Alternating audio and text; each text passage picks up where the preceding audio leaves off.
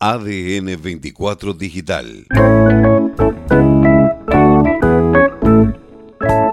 Eh, quizás echamos a perder todo un trabajo de, un año con el tema contaminación, mal trabajo, este, mal manejo de, la lana y eh, profundizamos un poco más eh, para esta esquila después de haber visitado el pueblo lanero entre Leu este, una iniciativa de FIAS y el IPG, y la, este, bueno, fuimos a través de la Sociedad Rural de, Río Gallegos, este, y fue un grupo de productores, ya hubieron dos o tres viajes de, un grupo de productores a donde iban de todas las rurales de, la provincia, el pueblo lanero, y ahí nos cayó, eh, nos terminó de caer la, eh, la ficha este, con el tema del manejo de la lana, y en un momento fuimos a una barraca donde había un tren de mesas de, clasificación y eh, donde habían unas 20, 30 personas trabajando y sacando eh, la contaminación que estamos teniendo, desde colillas de cigarrillos, eh, hilos de, nylon, de fardos de, de pasto. bueno, aparecía de todo. Este, en, ese tren de, que había unas 20, 30 personas trabajando. Y entonces me pongo a pensar, ¿esto quién, quién lo está pagando? Este, si nosotros haríamos bien el trabajo en el galpón de esquila, eh, no deberían hacer ese trabajo en, las laneras. Este, y, eso lo terminamos pagando nosotros, o sea, y lo se corta por lo más fino. No sé si me estás escuchando bien, Juan Manuel. Perfectamente lo que estás hablando y yo agrego esto. En su momento a Cebal, a nivel nacional, nos había contado una experiencia que habían llegado dos personas australianas a visitar zona de Patagonia Norte y les llamó poderosamente la atención llegar a los galpones de esquila y ver que no había un cuidado intensivo por parte de los dueños. Ellos repararon en los dueños. Dicen, hacen todo bien, y sin embargo, lo más importante que es la esquila y lo que es el enfardado, ellos no están para saber qué es lo que están enfardando y cuál es el producto que tanto cuidan durante el año. Tal cual es así. Y después la, otra pregunta es, ¿para qué estamos produciendo? Y no producir porque, bueno, nos gusta, por tradición o porque mi bisabuelo lo venía haciendo. Cuando lo, hacía mi bisabuelo, este, eh, estamos hablando de principios de 1900, se hacían los colchones de lana, se hacía todo con lana. Hoy tenemos otro tipo de competencia, otro tipo de... Eh, eh, nos piden otro tipo de, fibra y otro tipo de tratamiento. Este, entonces, eh, a donde cada vez tenemos que ser mucho más eficientes. Bueno, a través de todo esto y un poco charlando con eh, con eh, Ariel Rossi, que es el dueño de, la cuadrilla San Calle, este, salió la iniciativa, o me dice en un momento de, que estamos charlando, ¿podés creer? Me dice que todos los años me llaman eh, mujeres del frigorífico para salir en la comparsa. Y te podés imaginar, me dice, este, no las puedo llevar porque eh, normalmente o no hay comodidades o, este, e, esta cosa que tenemos en la cabeza, cómo vamos a llevar mujeres a un galpón de, esquila. Entonces en ese momento le digo, ¿por qué no? Este, metámosle. Y bueno, de ahí nació eh, la iniciativa de, poner mujeres. Eh, nosotros somos un, establecimiento chico de, de 3.000 animales y tenemos, siempre trabajamos con una cuadrilla más bien chica, de tres, cuatro esquiladores. Y este, entonces ahí decidimos de poner todo lo que es mesa, eh, cancha y eh, para embretar eh, que sean mujeres. En este caso vinieron siete mujeres, la mayoría trabaja en frigorífico, entonces se le termina o, por lo menos se le acorta un poco el año calendario. Ellos están muy limitadas, este, los frigoríficos trabajan seis meses al año, entonces este, si tuviesen este, este trabajo de primavera, que son eh, alrededor de, dos meses, se le va cerrando el, el, año calendario, este, así que les viene muy bien.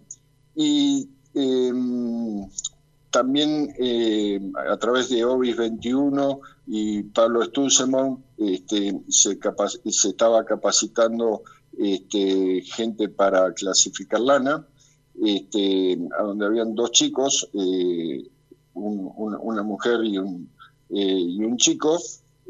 Así que adentro del galpón de esquila teníamos ocho mujeres, más la cocinera nueve mujeres. una experiencia, la verdad que eh, que bárbara.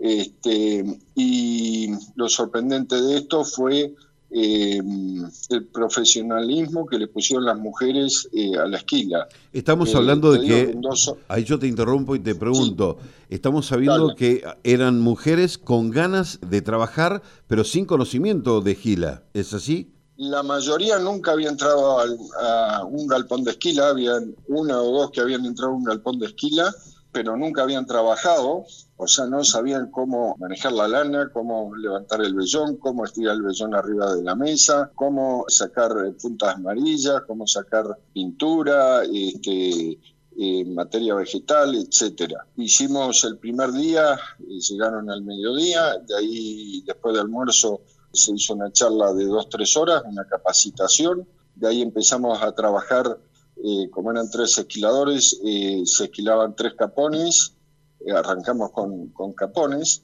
este, se esquilaban los tres, se paraba y este, estiraban, agarraban el vellón, se les enseñaba cómo agarrar el vellón, cómo estirarlo en la mesa, qué era lo que tenían que hacer en la mesa, y recién al otro día arrancamos la esquila ya este, en sí. Pero el primer día fue capacitación eh, trabajando obviamente eh, lana, ¿no? Eh, con lo cual, bueno, hay una mejora y obviamente es una muy buena experiencia la que han tenido. Y el día después, esto es un replanteo por parte de Rossi, quien es el que está al frente de la comparsa. Se habla esto de la posibilidad de incorporarlas, cómo es el tratamiento, porque también no es una cuestión menor esto de que no estén adaptados los establecimientos para recibir a las mujeres, ¿no? Y a los hombres que habitualmente también hacen esa tarea. El polo textil de, de Treleu para bajarle también, pero con esto le estarían dando también la posibilidad de, mejorar la calidad, ¿no? Tal cual, sí. Este, esa es un poco eh, la idea. Este, nosotros ya venimos desde que empezamos a certificar el RWS, haciendo estas eh, charlas eh, antes de arrancar la esquila con todos los esquiladores, pasamos videos, se hace eh, este, una charla siempre de dos, tres horas este, con toda la cuadrilla, hasta el cocinero va, el cocinero que viene con la cuadrilla, ¿no? Hasta el cocinero va al galpón de esquila, y ahí hacemos toda una charla donde ellos pueden expresar, este, se pone eh, todo lo que tenemos que hacer, cómo lo tenemos que hacer. Eh, este, se hace todos los años hacemos este tipo de, capacitación, yo le llamo. Y este, donde funciona, la verdad que funciona muy bien. Con respecto eh, a las mujeres, sí, la idea es seguir. Este, las chicas se fueron, la verdad que se fueron muy entusiasmadas con, con ganas de seguir con esto. habían tres, tres mujeres que eh, agarraron la manija, se pusieron a esquilar, este, y la idea también es capacitar eh, personal femenino en, esquila. Este, y bueno, es un trabajo por delante, es un comienzo, fue una prueba piloto a donde eh, la verdad que fue eh, muy buena y muy bueno el trabajo en, la mesa, que es lo que venimos, que era el punto más flaco que tenemos en, el campo. El trabajo en la mesa como que en un momento era un trámite y a donde es la parte más importante, eh, o sea, lo que no se saca en, la mesa después es muy difícil poder sacarlo en lo que es la industria. Este, cuando ya va una lana contaminada, entró al fardo, se prensó en el polo lanero o, en la barraca, este, es muy difícil de poder tratar esa, esa lana, entonces eh, siempre terminan, eh, los top terminan contaminados este, y esa lana prácticamente, no te digo que se tiene que tirar, pero quizás es una lana de, mucho valor y donde pasa eh, este, a donde pierde todo el valor eh, por un mal trabajo en la mesa, en la limpieza del galpón, este, y, el, tratamiento que, se le da. Eh, con respecto a, seguir, bueno, como te dije, la, idea este, es seguir. Este, las mujeres fueron muy metódicas, muy profesionales en ese trabajo y la idea es seguir capacitando este, para que haya eh, seguir mejorando ese trabajo en lo que es la mesa y el manejo de la lana. Gonzalo, este, quiero, quiero agradecerte profundamente. Se nos termina el programa, pero eh, queremos seguir charlando. Esto porque es instalarlo también. La mujer ha estado siempre, los derechos eh, se van reclamando y se van ganando eh, o recuperando en todo caso por lo que es ¿no? nuestro estado patriarcal y de repente encontrar esto es muy muy saludable, ya lo vemos en la minería, pronto será en la pesca de altura, como te comentaba ayer cuando, cuando charlábamos un poco, y seguramente en el campo, en la esquila. Seguramente tenés eh, amigos aquí en, en zona norte, en donde la cría del merino también, bueno, lana fina, eh, distinta a la del corridel, del doble propósito de Corridel, pero también esto están haciendo oídos, ¿no? A esta cuestión que va como reguero de pólvora y seguramente se pueda llegar a implementar también, ¿no? Y sobre fines de octubre vamos a estar por deseado este, con el INTA haciendo una capacitación, unas charlas sobre comportamiento animal, que, así que ahí nos vamos a estar viendo en, en Deseado, Deseado y Perito Moreno. Muy bien. Muy bien. Bueno, ¿alguna, ¿algún amigo de la zona que tengas que quieras mandarle saludos ya para el final? Uh, tengo varios. Seba, este, a Sebastián, a, Rudy, este, a Clarita, no me tengo que, olvidar que cumplió años este, hace unos días, mandarle un beso grande.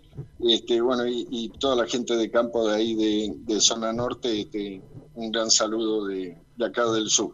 Bueno, muchísimas gracias. La verdad, que estamos, muy contentos porque les tocó bastante lluvia por ahí. Así claro. buen año. Salvo a Sebastián que le tocó en plena esquila, que lo demoró un poco. Pobre Sebastián. pobre Sebastián. No, Juan, recién, recién te escucho. Dice, me demoró la lluvia tres días, ¿a vos te parece? bueno, eso, como dice Larralde, cosas que pasan cosa que pasa. Claro. Bueno, eh, agradezco este, la calidez tuya. Manuel. Gracias por explicar también y obviamente, ¿no? Esto que irrumpe en la escena y bienvenido sea, ¿no? Te mando un, un abrazo y nos estamos viendo sobre el fin de mes. ADN 24 Digital